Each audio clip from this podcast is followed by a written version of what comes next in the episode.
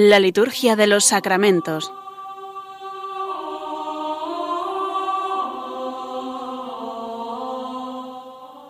Con el Padre Juan Manuel Sierra.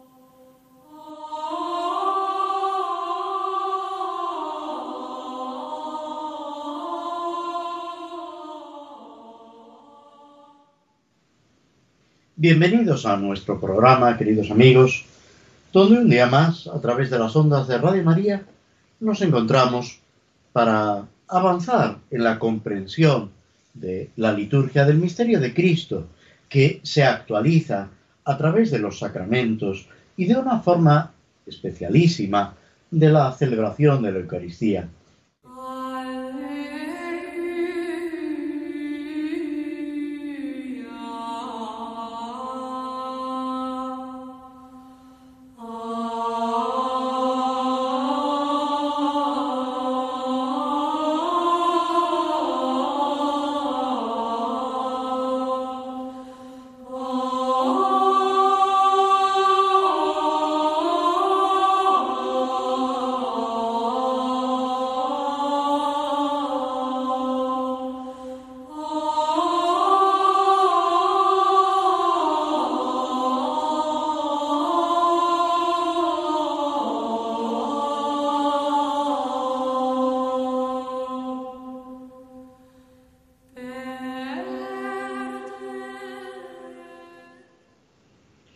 En este mes de julio, con el calor propio, sobre todo en algunos lugares de, España, la liturgia sigue adelante.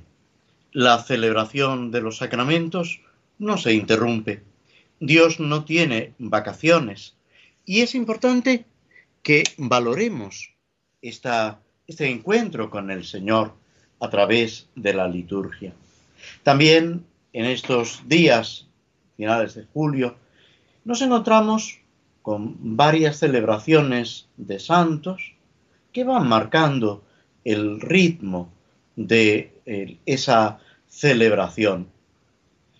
Hoy, día 24, por la mañana, hemos celebrado a un santo libanés del siglo XIX, San Sarbelio o San Charbel Marluk, que se caracteriza sobre todo por la vida eremítica, por su dedicación a la contemplación y que de alguna forma responde a lo que el Papa Juan Pablo II, San Juan Pablo II, pedía, esa respiración con los dos pulmones de la Iglesia de Oriente y de Occidente, recuperar, valorar, conocer esa espiritualidad del Oriente, sin renunciar a lo que es propio, por ejemplo, entre nosotros, de los santos, que han marcado el desarrollo de nuestra fe y nuestra espiritualidad.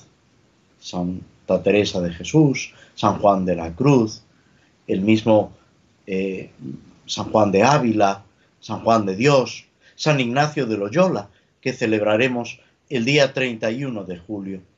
Pero todo lo que la Iglesia nos está ofreciendo es una riqueza para que vayamos conociendo, creciendo, para que nos sirva en esa celebración que es al final de cada uno de nosotros. Es de toda la Iglesia, pero en cada uno de nosotros se realiza de una manera personal.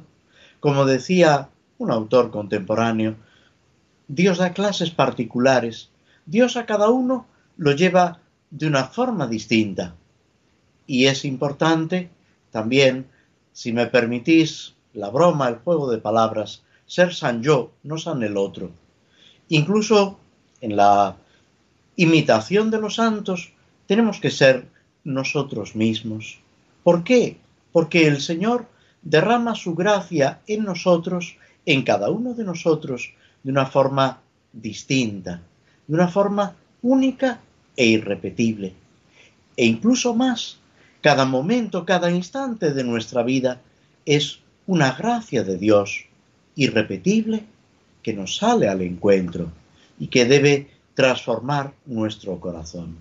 Ya en esta tarde del día 24 celebramos la solemnidad de Santiago Apóstol.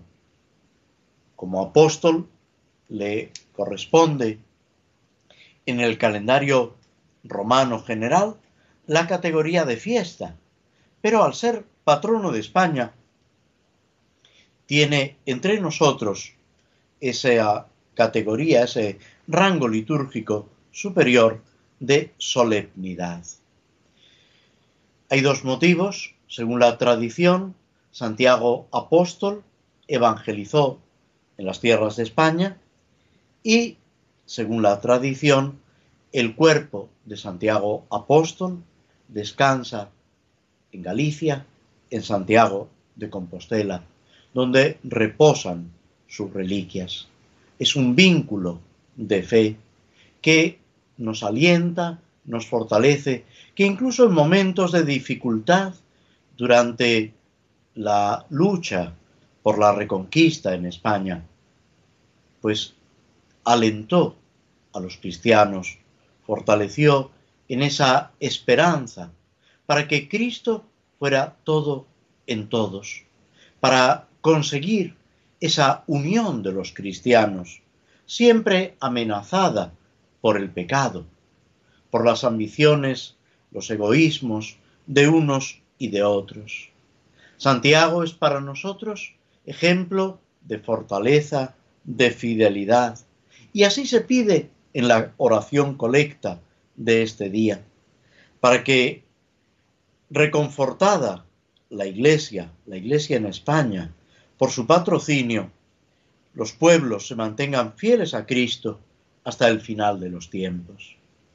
Fijaos que cuando hablamos de que los pueblos se mantengan fieles a Cristo, estamos hablando de cada persona, de cada cristiano, cada hombre y mujer que ha sido bautizado y llamado a la santidad, llamado a vivir en la fe, en la esperanza y en la caridad.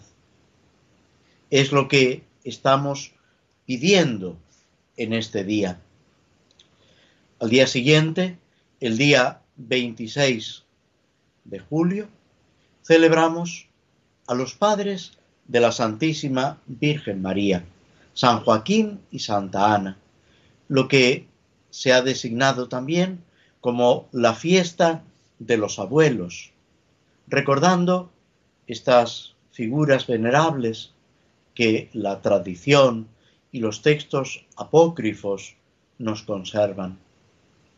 San Joaquín y Santa Ana, los padres, los educadores de la Virgen María, que deben ser para nosotros también un modelo, un ejemplo, y que acentúan, podemos decir, ese entronque que tiene la Iglesia con el pueblo de Israel, ese cumplimiento de las profecías, de esa promesa de salvación que desde el Génesis va recorriendo todo el Antiguo Testamento hasta llegar a Cristo.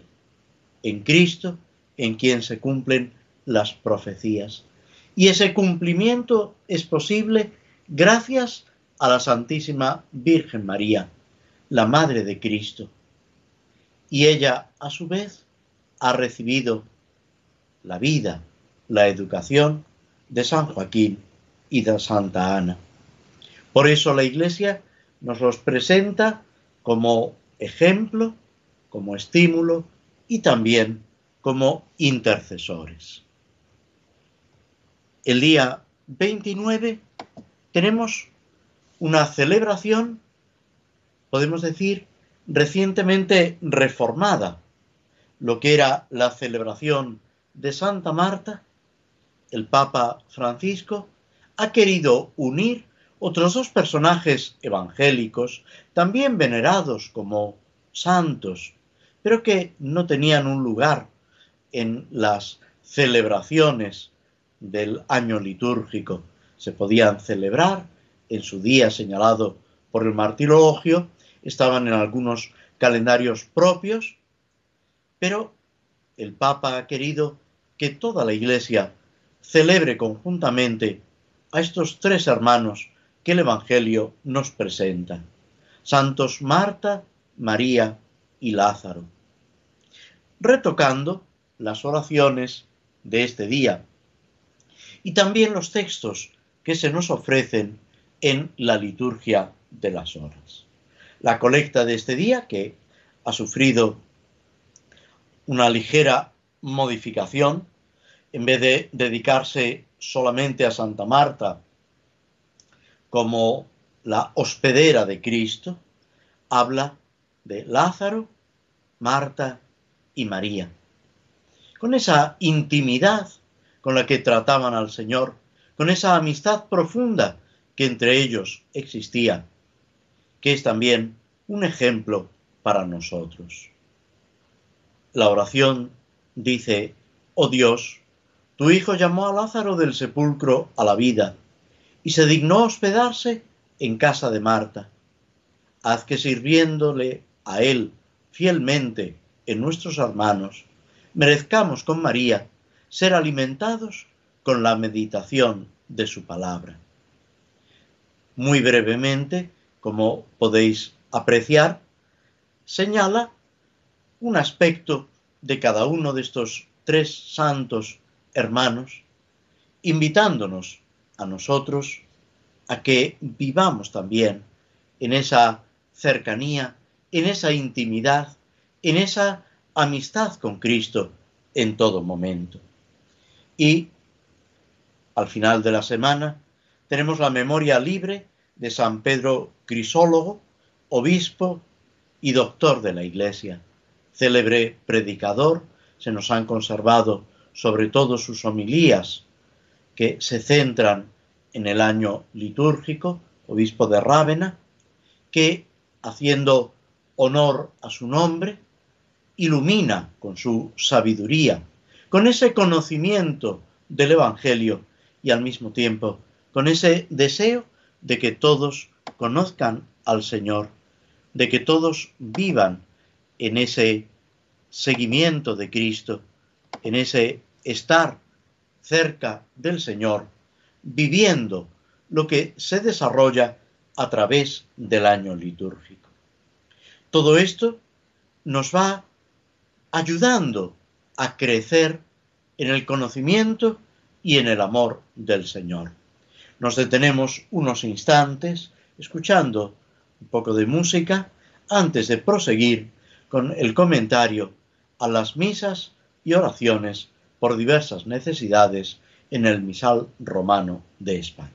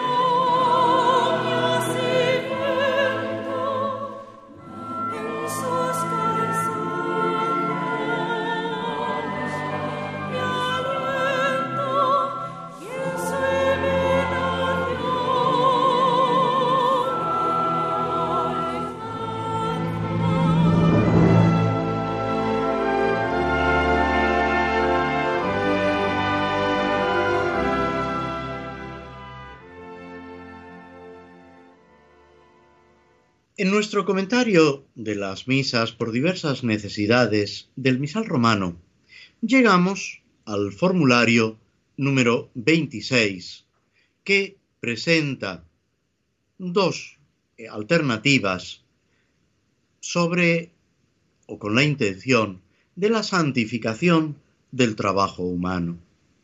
Es algo que está presente, podemos decir, en toda la Sagrada Escritura, que de alguna manera se intensifica con la enseñanza de Cristo transmitida por la Iglesia. El trabajo humano colabora en esa obra de Dios, en esa transformación del mundo. Tiene, como toda realidad humana, ese peligro del pecado, con la, digamos, acentuación del daño que ha provocado el pecado original en la creación. El Papa Juan Pablo II, San Juan Pablo II, nos dejó un texto precioso, la exhortación apostólica Labor en Exercens, en la que nos invita a reflexionar sobre ese sentido del trabajo, sobre esa santificación del trabajo y esa responsabilidad que como cristianos, cada uno de nosotros y como miembros de la Iglesia, todos juntos, debemos tener, buscando que la creación entera, como dice San Pablo, pueda expresar esa liberación de Cristo. San Pablo dice que la creación entera está expectante, aguardando la plena liberación de los hijos de Dios. El formulario de la misa es eh, un formulario completo que incluye la antífona de entrada y antífona de comunión y las tres oraciones que realiza el sacerdote o el obispo que preside la celebración de la Santa Misa. En el caso de la antífona de entrada y en el caso de la oración colecta, nos presenta dos formularios para que el celebrante elija. Después dentro de este mismo número se ofrecen otras oraciones, simplemente otra oración colecta, otra oración sobre las ofrendas y otra oración después de la comunión. La primera de las antífonas de entrada, que como sabéis, cuando tiene lugar el canto de entrada se omite, pero que sí se puede y se debe utilizar si no hay canto de entrada y que en cualquier caso nos puede servir para la reflexión, para la meditación personal o incluso para la preparación de la celebración o para incluirla en la munición de entrada si ésta se realiza. Es un texto tomado de el primer libro de la Biblia, del Génesis, que precisamente hace referencia al misterio de la creación. Al principio creó Dios el cielo y la tierra, y creó Dios al hombre a su imagen, y vio Dios todo lo que había hecho, y era muy bueno. Es como una rápida contemplación de la creación y del papel del hombre en esa colaboración a la obra de Dios. Es algo que nos está implicando a cada uno de nosotros, subrayando, y es con lo que termina este texto de la antífona de entrada, con la bondad de la obra de Dios en la creación y en el hombre. Y si el libro del Génesis, cada vez que va relatando la creación de alguna realidad, mete como esa reflexión o esa coletilla, vio Dios que era bueno, cuando llega al hombre como intensificando esa bondad y vio que era muy bueno. Pero esa bondad de la creación que queda no sólo ratificada, sino incluso intensificada por la acción de la gracia, por la redención de Cristo, que es lo que se dice en la colecta del día de Navidad. Esa creación y esa redención que lleva a su perfección la obra de la creación, está pidiendo también de nosotros esa aceptación y esa colaboración. Decía San Agustín que Dios que te creó sin ti no te salvará sin ti. Es necesario que cada uno de nosotros nos impliquemos. Con esa frase también de San Pablo, completo en mi carne lo que falta a la pasión de Cristo. ¿Qué falta, pues, a la pasión de Cristo? Precisamente la adhesión de cada uno de nosotros. Dejar que Cristo reine en nuestros corazones, en nuestras vidas y convertirnos en colaboradores de Cristo en la obra de la santificación, de la evangelización y de la transformación del mundo. La segunda de las antífonas de entrada está tomada del Salmo 89 y es casi una súplica. Baje a nosotros la bondad del Señor y haga prósperas las obras de nuestras manos. Podemos decir que explicita mucho mejor esta segunda antífona, ese pedir a Dios que nuestro trabajo sirva para esa colaboración a través de la bondad del Señor. Que el Señor dé esa eficacia a lo que nosotros realizamos, a nuestro trabajo, a nuestra actividad. Es esa fuerza de la gracia que hace de nosotros colaboradores de Dios mismo, colaboradores de Cristo. En las tareas que pueden parecer más irrelevantes y que sin embargo, si las realizamos unidos a Cristo, están sirviendo no solo para la edificación de la ciudad terrena, sino también para la Jerusalén del cielo. Es, si lo pensamos un momento, ese sentido del ofrecimiento de obras, que todo lo que hacemos, por insignificante o irrelevante que parezca, tenga un valor, una fuerza para la vida eterna. La primera de las oraciones colecta que el formulario por la santificación del trabajo humano nos ofrece vuelve a, insistir en Dios creador de todas las cosas, pero refiriéndose ya a ese trabajo, a esa tarea que debe servir para el progreso de esta vida y para la extensión del reino de Cristo. Lo natural y lo sobrenatural, lo humano y lo divino. ¿Cómo nos recuerda ese texto precioso de la Constitución Gaudium et Spes sobre la Iglesia en el mundo actual del Concilio Vaticano II. Dice la oración literalmente, Oh Dios, creador de todas las cosas, que mandaste al hombre cumplir los deberes del trabajo, haz que la tarea que emprendemos contribuya al progreso de esta vida y por tu benevolencia favorezca la extensión del reino de Cristo.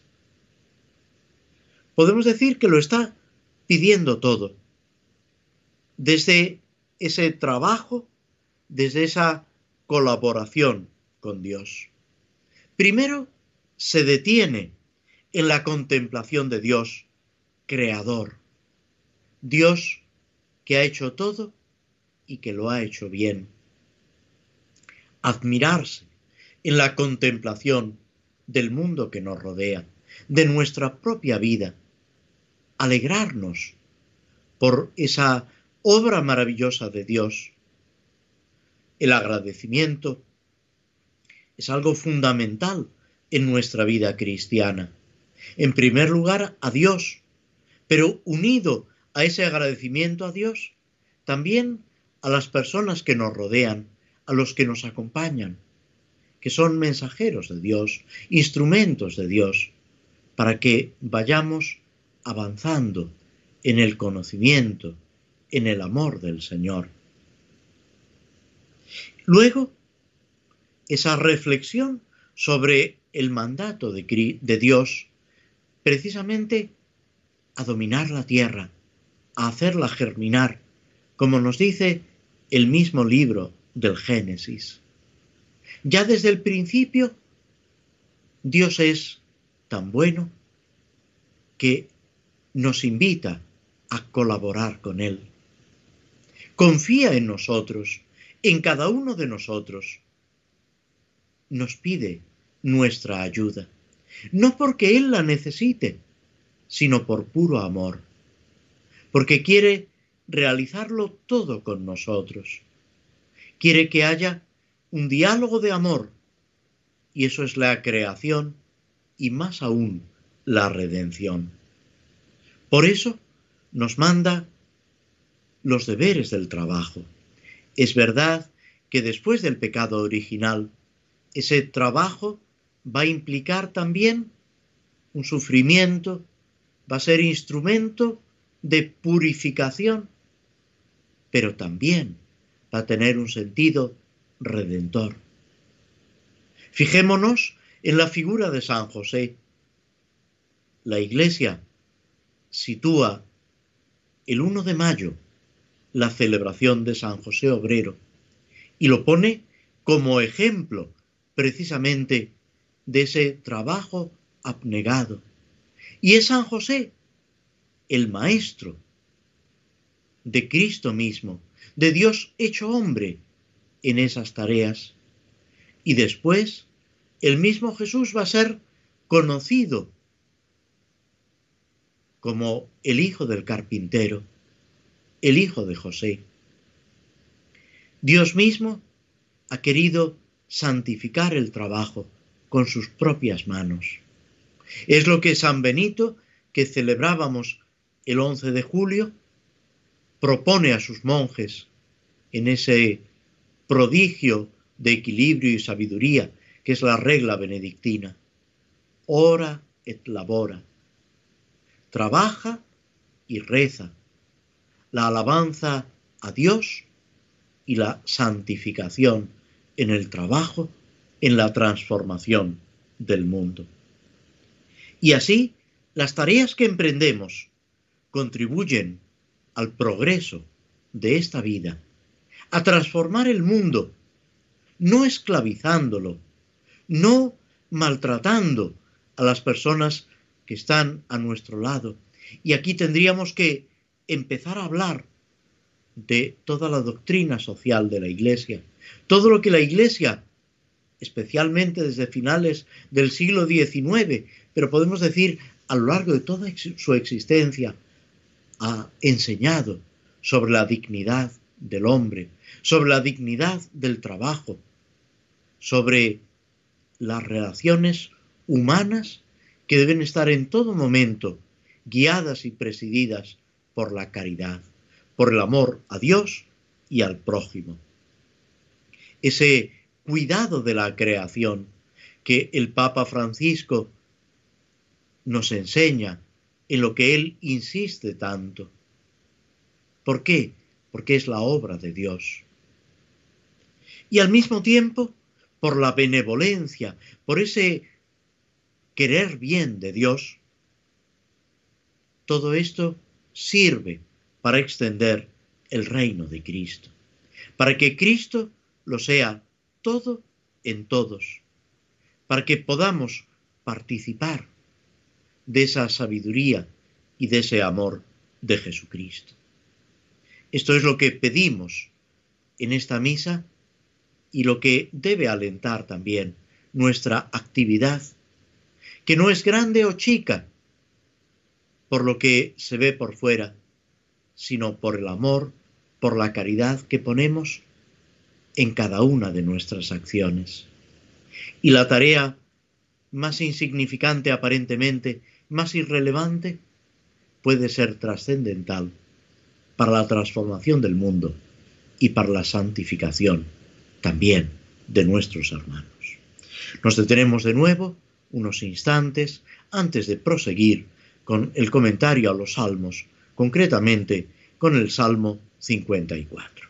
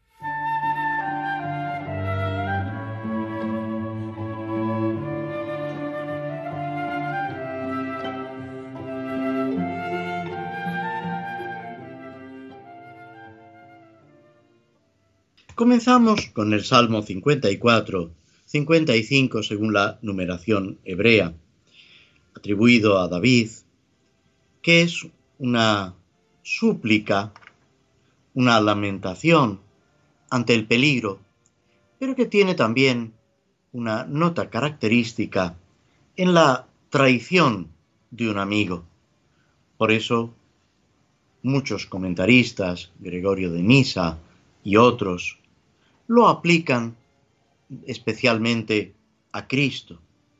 Nadie como Cristo ha experimentado la violencia y la discordia en la ciudad, la traición del amigo y del confidente, el engaño. Nadie como Él ha sufrido la angustia interior, el temor, el espanto, cuando le asaltan sus enemigos.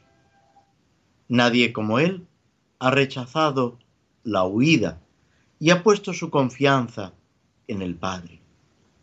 Podemos poner este salmo, esta oración, esta pieza poética en labios de Cristo, pero también en los labios de la Iglesia, que sufre persecución en medio del mundo, y también en la boca de cada uno de nosotros, que experimentamos muchas veces tantas dificultades, que a veces nos encontramos con que las personas en las que confiábamos no responden como nosotros habíamos esperado. El salmo comienza con una invocación a Yahvé. Sigue, a partir del versículo décimo, con una manifestación al mismo tiempo de dolor y de indignación, para concluir en la tercera parte con un acto de confianza en esa salvación de Dios que al final se impone por encima de todo. Vamos a leer el texto antes de proseguir con su comentario. Dios mío, escucha mi oración, no te cierres a mi súplica, hazme caso y respóndeme, me agitan mis ansiedades, me turba la voz del enemigo, los gritos del malvado, descargan sobre mí calamidades y me atacan con furia. Se me retuercen dentro las entrañas, me sobrecoge un pavor mortal, me asalta el temor y el terror, me cubre el espanto. Y pienso, ¿quién me diera alas de paloma para volar y posarme?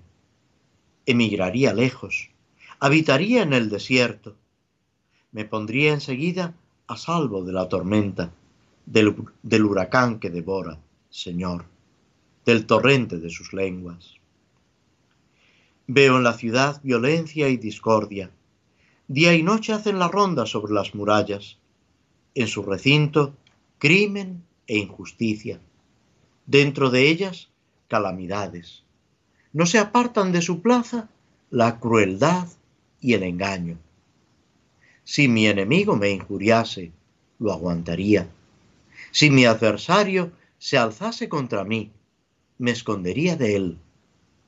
Pero eres tú, mi compañero, mi amigo y confidente, a quien me unía una dulce intimidad. Juntos íbamos entre el bullicio por la casa de Dios. Que los sorprenda la muerte, que bajen vivos al abismo, pues la maldad anida entre ellos. Pero yo invoco a Dios, y el Señor me salva. Por la tarde, en la mañana, al mediodía, me quejo gimiendo. Dios escucha mi voz su paz rescata mi alma de la guerra que me hacen, porque son muchos contra mí. Dios me escucha. Los humilla el que reina desde siempre, porque no quieren enmendarse ni temen a Dios. Levantan la mano contra su aliado, violando los pactos. Su boca es más blanda que la manteca, pero desean la guerra. Sus palabras son más suaves que el aceite, pero son puñales. Encomienda a Dios tus afanes, que Él te sustentará. No permitirá jamás que el justo caiga. Dios mío, los harás bajar a ellos a la fosa profunda. Los traidores y sanguinarios no cumplirán ni la mitad de sus años, pero yo confío en ti. Esta confianza con la que termina el Salmo es, podemos decir, lo que resume toda esta oración. El Salmo presenta con toda su crudeza ese contraste entre aquel que intenta seguir a Dios y el ambiente hostil que lo rodea. Muchas veces incluso por parte de los más cercanos. Pero hay ese recurso a Dios, esa petición de auxilio que nunca queda desatendida. Es verdad que no siempre esa ayuda, ni en la vida de Cristo, ni en la vida de los santos, en la iglesia o en cada uno de nosotros, se realiza como nos gustaría. Pero Dios siempre actúa en nuestro favor. La persecución puede no venir de extraños y enemigos, sino de los más cercanos, de los que a lo mejor incluso comparten con nosotros el pan, las situaciones, tantos aspectos de nuestra vida. Un amigo con quien departía en la casa de Dios. Otro contraste del Salmo son esas palabras suaves que se tornan en un engaño y en una traición. Frente a todo esto, hay que ratificar esa confianza en el Señor.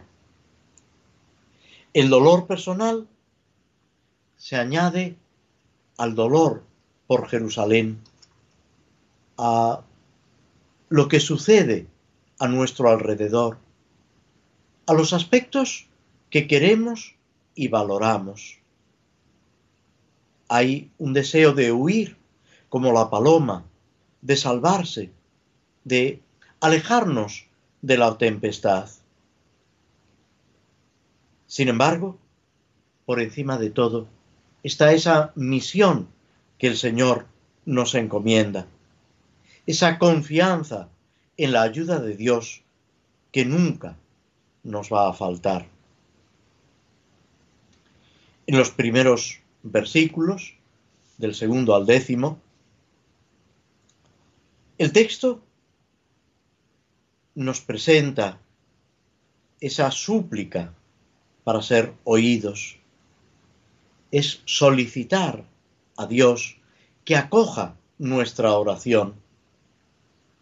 Pedirle que nos responda. Es algo que se repite también en los textos litúrgicos, donde una y otra vez nos dirigimos al Señor pidiendo su ayuda. Sigue, a partir del versículo cuarto, esa motivación para que Dios nos escuche. La presencia de los enemigos, las dificultades, la presencia del mal en el mundo. San Agustín dirá, no creáis que los malvados están en este mundo para nada y que Dios nos saque provecho de ello. Porque todo malvado vive o para corregirse o para, o para ejercitar la virtud de los buenos. En otro lugar, el mismo santo dirá que Dios incluso de los males saca bienes. Pero para eso debemos estar unidos al Señor. Del versículo séptimo al décimo aparece ese deseo de huida, con la imagen del pájaro que vuela, con la imagen de la tormenta, pero por encima de todo tiene que estar, como decimos, esa confianza en el Señor, que no nos deja de su mano, que nos auxilia, que nos acompaña, que unidos a Cristo nos conduce a la victoria segura.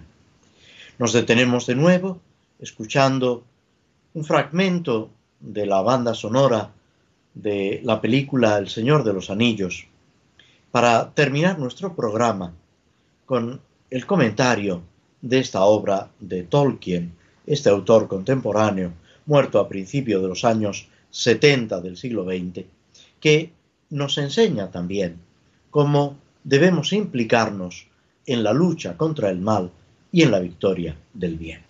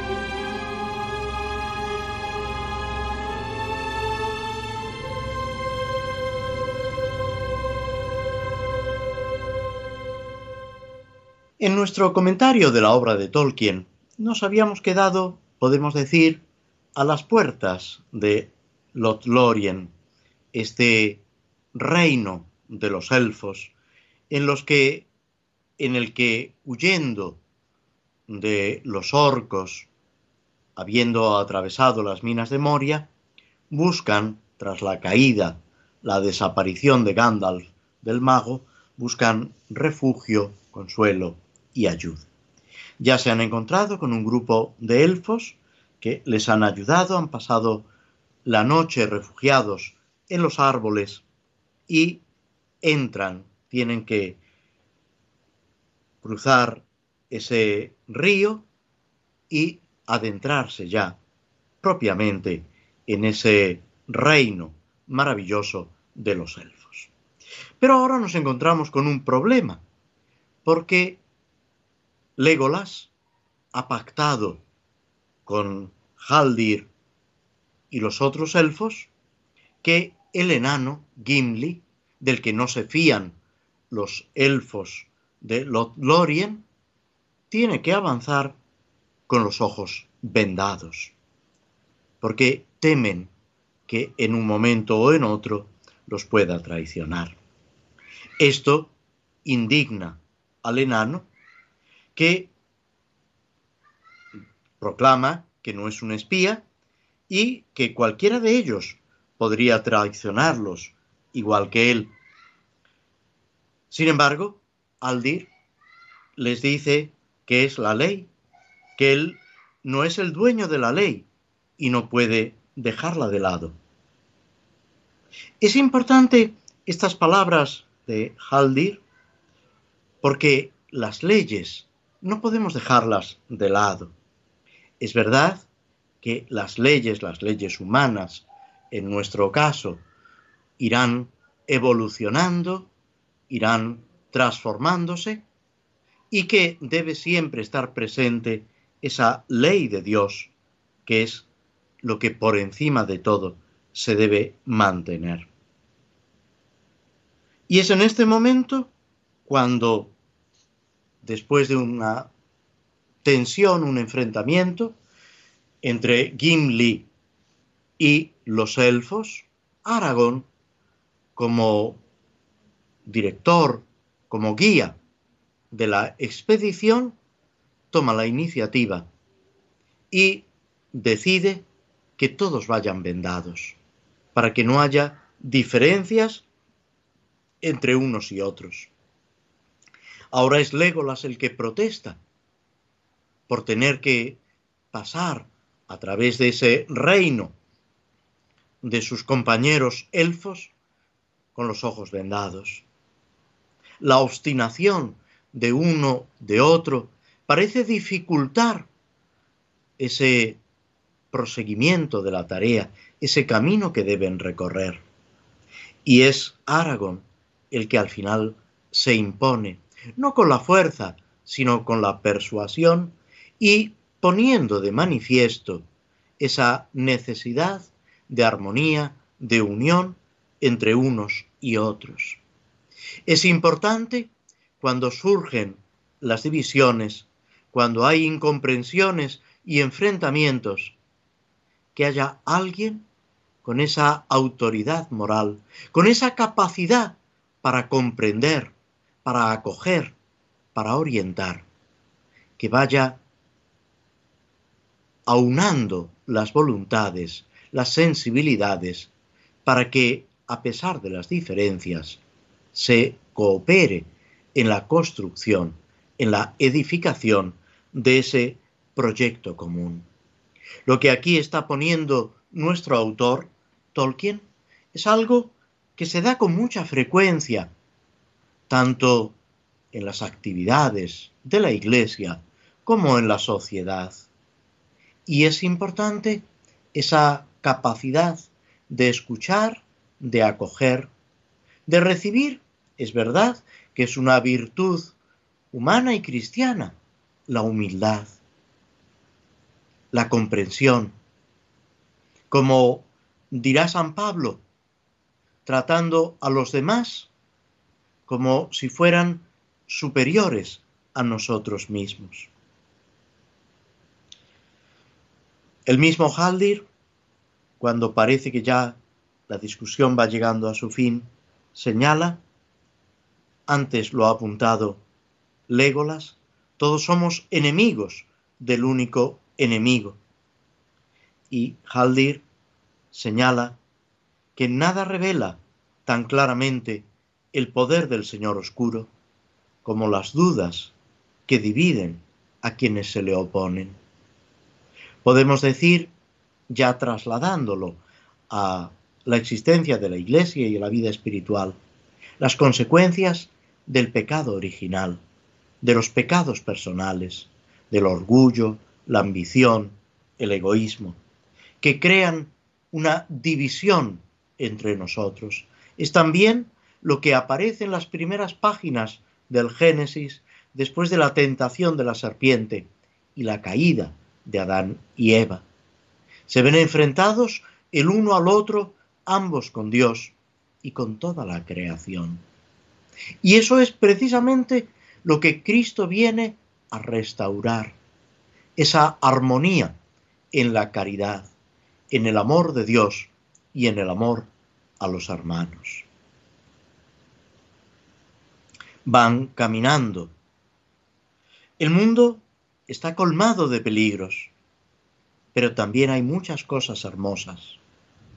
Aunque en todas partes el amor está unido hoy a la aflicción, no por eso es menos poderoso. Estas palabras de Haldir también sirven para cada uno de nosotros. Hay muchas cosas hermosas. Debemos contemplarlas, valorarlas, disfrutar de ellas. Y es verdad que el amor está unido a la aflicción, pero el amor sigue siendo poderoso. El amor divino y también el amor humano, que participa de ese amor de Dios cuando es auténtico, cuando no es una deformación o una caricatura. Y se trata de vivir en esa caridad a la que Dios nos está llamando. Así, con los ojos vendados, sin poder disfrutar de lo que hay a su alrededor, va caminando la compañía. Frodo y sus compañeros. Pero Frodo va percibiendo lo que hay a su alrededor, con el tacto, el olfato, el oído. Todos sus sentidos se agudizan. Podríamos decir, esto no lo dice Tolkien, lógicamente, pero que con la acción de la gracia, todo nuestro ser queda potenciado. Pidamos al Señor, y con esto concluimos nuestro programa, que esa acción de la gracia en nosotros desarrolle el amor, desarrolle todas nuestras capacidades para que, unidos a Cristo, cooperemos con nuestros hermanos en la transformación del mundo. Os agradecemos a todos vuestra compañía, vuestra presencia a través de las ondas de Radio María y esperamos volver a encontrarnos, si Dios quiere, dentro de dos semanas. Hasta entonces, muy buenas tardes.